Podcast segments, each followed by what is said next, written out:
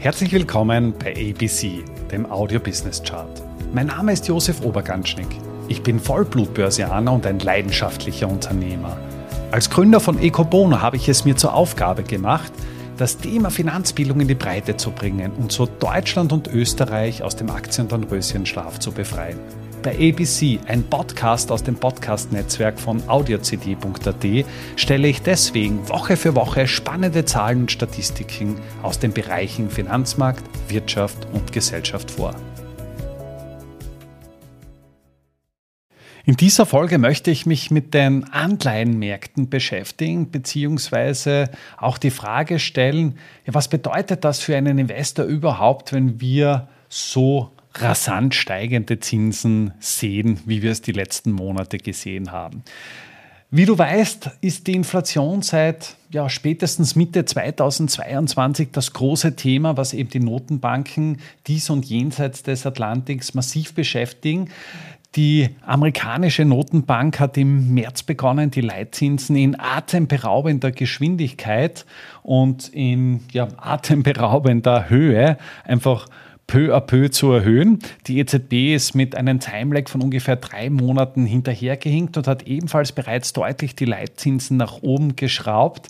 Das bedeutet für all jene, die ihre Kreditraten, ihre Finanzierung auf Basis eines variablen Zinssatzes ja, veranlagt haben, dass das eben mit deutlich höheren Zinsbelastungen einhergeht. Davon können alle Häuselbauer in Österreich ein Lied davon singen, wenn sie einfach ihre Immobilienfinanzierung variabel verzinst haben. Dort sind die Zinssätze einfach massiv gestiegen. Mittlerweile ist es so, dass eben viele Zinskurven eine inverse Struktur aufweisen, was so viel bedeutet, dass du für eine Veranlagung, für eine kurzfristige Veranlagung, also beispielsweise für eine zweijährige Staatsanleihe, eine höhere Rendite bekommst als für eine langfristige, also beispielsweise eine zehnjährige Anleihe. Und wir haben jetzt aktuell 25 Länder, die eine inverse Zinsstrukturkurve aufweisen, und zwar stark invers.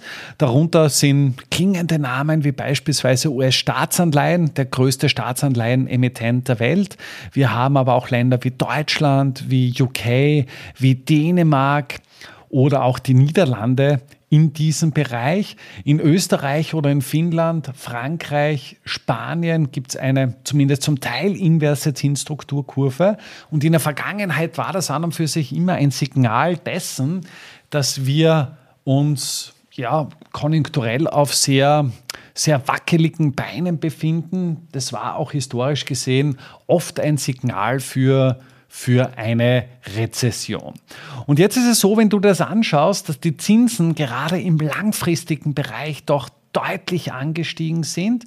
Das heißt, vor sechs Monaten hast du zum Beispiel für eine 30-jährige US-Staatsanleihe eine Rendite von 3,83 Prozent bekommen. Aktuell bist du bei über 5 Prozent.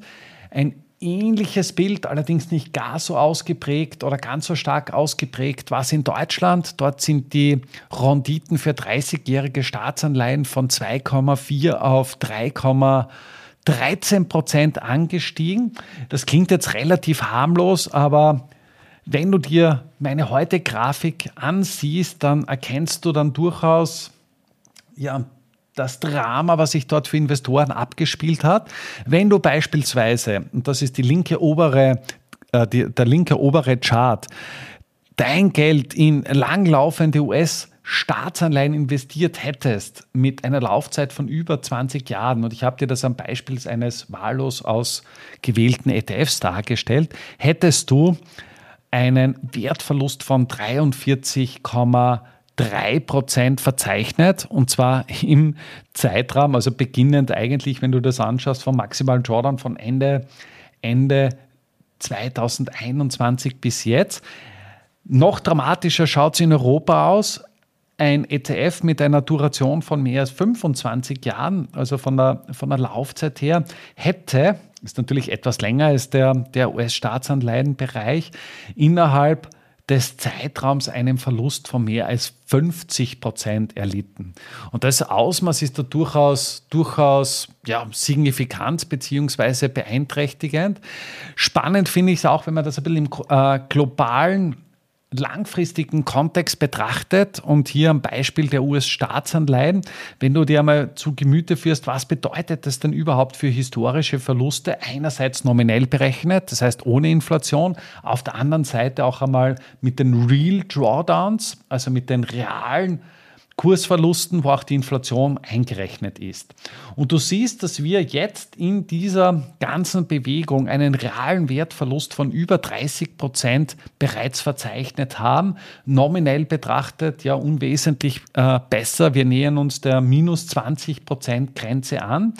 Wenn du das im historischen Kontext anschaust und die große Inflationsphase Ende der 70er Jahre, Anfang der 80er Jahre ausnimmst, wo die Kursverluste real betrachtet betrachtet annähernd das Niveau erreicht haben, aber nicht ganz. Wir reden hier von 25 Prozent, was in den letzten fünf Jahrzehnten in keinem einzigen Fall auch nur annähernd so, dass Investoren so derart hohe Verluste hinnehmen mussten. Im Regelfall war es so, dass man irgendwo bei der 5%-Grenze ja gekappt war. Größer waren die Kursverluste nicht. Einzige Ausnahmen haben sich vielleicht einmal der 10%-Grenze angenähert, aber wir haben jetzt eigentlich den Faktor 3, also sprich dreimal bis viermal so große Kursverluste im Vergleich zu den Kursverlusten in der Vergangenheit. Und das zeigt dann aber auch ganz deutlich, welchen historischen Crash wir an den Anleihenmärkten erlebt haben.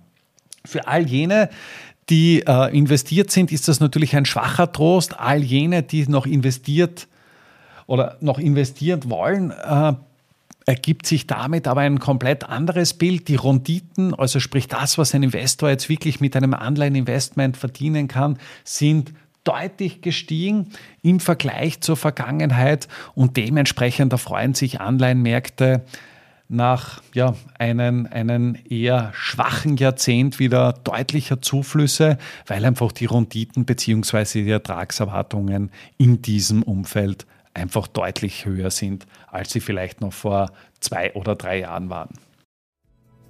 Damit sind wir auch schon am Ende der aktuellen Folge angelangt. Bei ABC, dem Audio Business Chart, werden Bilder zu Worten. Stay tuned und abonniere diesen Kanal. Ich wünsche dir eine schöne Zeit. Bis zum nächsten Mal bei ABC, dem Audio Business Chart. Servus und Baba.